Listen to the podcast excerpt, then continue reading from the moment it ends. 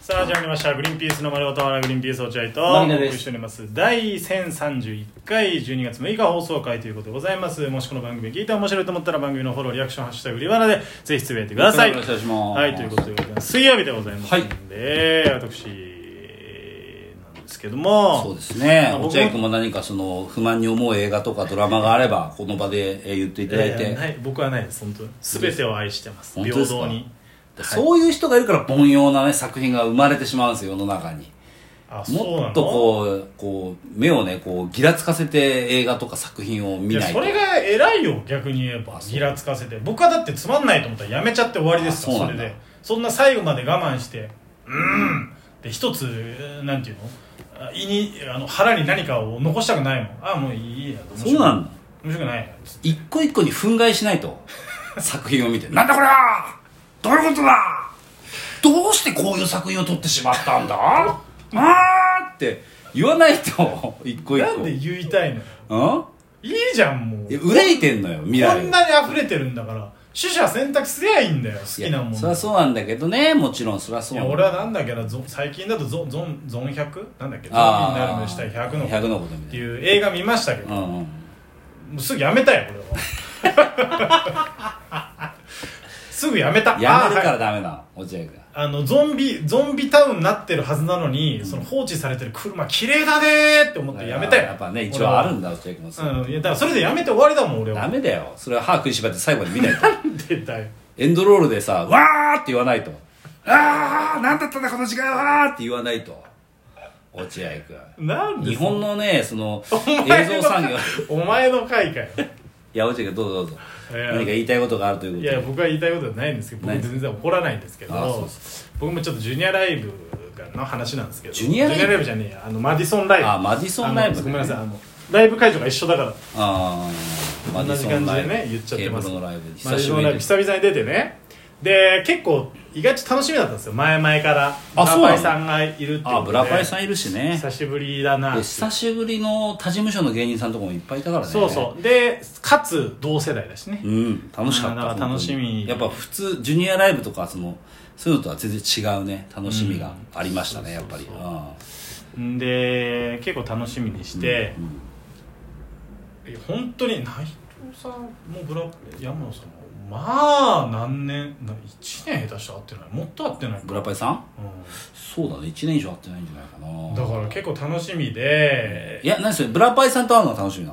の他の芸人さんともあ別にまあ楽しみだけどでもまあまあブラパイさんが何よりまあそれはねだいぶほらお互いに変化があったじゃない結婚もしてさ、結婚のお祝いくれたんだよねブラパイさんそうだすごい覚えてるかっこよかったんだあれなんだっけえっ、とうさまライブのネタ見せだよねでブラパイさん多分結構レアなうんそのもうその世代じゃないから受けてる人たちがその事務所が誰も行かせるやつがいねえブラパイ行ってきてくれみたいそうなそうそう本間さんがね多分うん振ったんでしょうでブラパイさんも行って実はその帰りにね牧野君と僕が実はその結婚するんですとうん、報告したんだよねしたんだうんブラパイさんしにたらそのブラパイさんが「なんだよお前そんなこと言ってくんない」みたいなねそうだねちょっとやめてくれよちょっとお祝いやんなきゃいけねえじゃねえかみたいになって、俺らは本当にそのつもりだから「いやいやちょマジで違うんでお祝いはいりません本当にいりまんせん」っつって「いやそういうわけいかねえだろ」っつってうん山野さんが「ちょ内藤お前金ある?」っつって、うん山野さん多分なかったんでね、うんで内藤さんが「いやあるよ」っつって、うんちょっと俺の代わりに払っといてくれよ」っつって、うんで2人から1万ずつもらってねそうだねうん、ううそれは僕はいまだにその取ってありますけど僕もそうですそうですあのあごめんなさいい嘘で使いました僕はあ本当ですかはいあ僕も使いま しいやお前なんなんだよた危ない危ない落合君飾ってあんなら俺も飾らなきゃと思って今飾ってあるわけないじゃん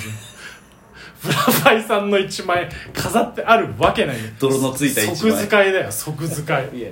まあでもかっこよかったねいやそうだよあの時やっぱりあーあれ結構俺結構ね意外意外とっていうかまあ普通なんだけど、くれないんだよ意外とね、うん俺多分もらったのうんまあこれ名前あげちゃうのあれだけいやどいまやあまあさまあ酒井さんと愛伝さんぐらいかなあそうなのうん多分、まあ俺もそんなもんかなと思ったらうん結婚だけだよ結婚祝い、うん、もちろんそうだだからやっぱり、えーあれだよねそのやっぱ山野さんとか、そういう、まあ、でもむしろそうだなブラパイさんの二人のかっこよさを見てやっぱそうそう後輩が結婚した時は、金なくても渡そうと思ったもんね俺もそううん俺なんか俺もだから穴井穴井がこのうん結婚、あいつ結婚したうんだけど、ん花江結婚したってその麻雀やってる時に報告された時も、うんやっぱむ無理やり金は渡したもんいやないけ渡すねもうど、絶対なかったから1000円渡して1000円かいうん、で次にもう一回会った時に2000円渡してみたい ななんだよそれで借金返してんじゃねえんだか酒井さんらが「3万になったら穴井教えてね」って言ってたけ どそしたらお茶やめると思うからっつっていやだからそれ結構かっこよくてさああそうだだねからそうで久々にそのブラパイさんに会うから、うんで子供も生まれたし、うんなんかそういう話もしたらで、ね、内藤さんも子供生まれてるし、だからちょっとテンション上がってさうん行ったわけよ、うちうんそのうんマ会ディ場ソにンライブうんでさ山野さんがいてさうわーってちょっとにやけるのを我慢してさあそうだったいや山野さんが、うんやっぱその好きだったからあー俺もずーっと好きだし結構よく遊ば、うん遊んでいただいてたから、だからちょっとにやけるにやけ顔をさ、うん抑えてさ「うんあ山野さん」っつって「おはようございます」みたいなうん言ったらさ山野さんがさ本当じーっと俺のことを見てさあらじーっと久しぶりの再会だからねうんなんか何を言うのかなと思ってうんうん「ダサいね服が」って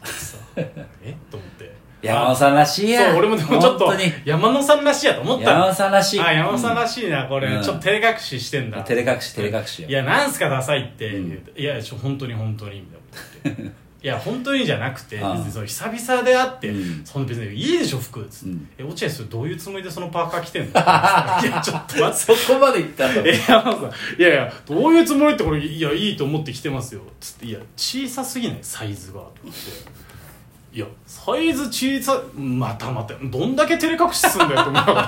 またまた山野さんいや小さくて別に普通ですよ、うんいやこのあのビッグシルエットが主流のこの時代うんに2サイズ小さいよって言われて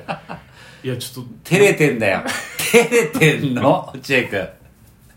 れてんだ って照れてるにしても下手すぎない絡み方で俺もなんかさ途中から腹立っちゃってさ、いやでもそのビッグシルエットってその若い人のやつじゃないですか,、まあだからもう確かそういう年じゃないんで,、うんで山野さんビッ結構ビッグシルエットっぽいあ上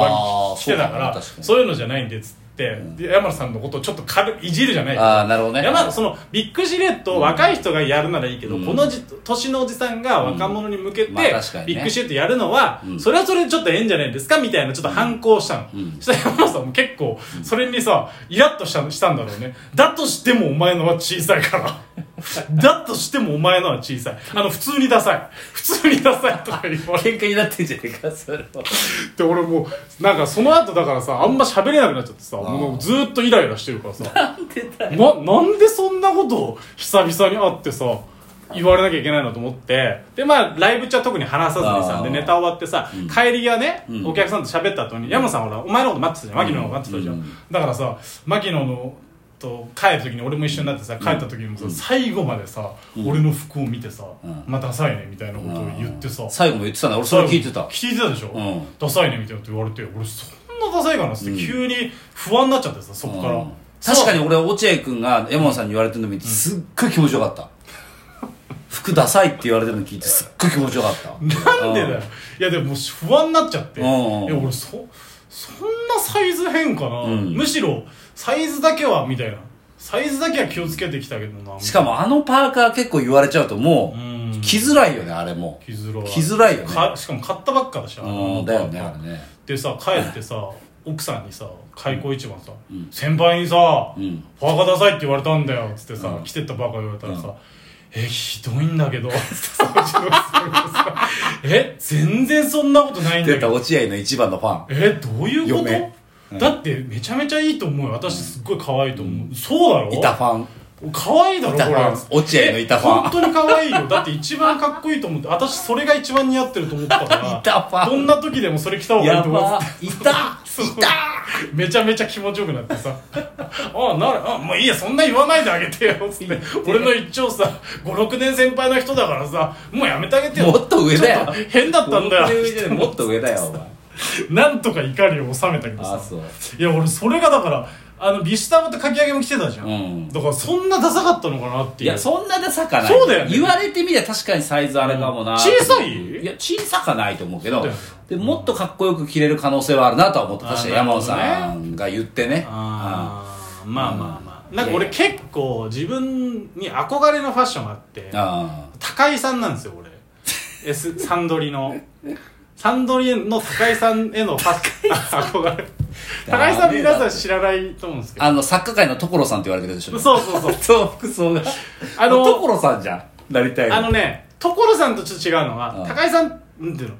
身長があんま大きくないんだよねそうだねで、うんデニムとかパーカーあの今だからそのかき上げ天丼ってあのビシュタマがマニゾンライブで上げてた服装うんは俺もう高井さんを意識してんだけど高井さんか確かに高井さんだなあの細くないデニムに、うん確かあにのサイズがそれほど小さくも大きくないうんパーカーを合わせるっていうのは高井さんもうそれなんですよ基本的にはでも高井さん結構ビッグサイズのパーカー着てるようなイメージあるけどあそうないな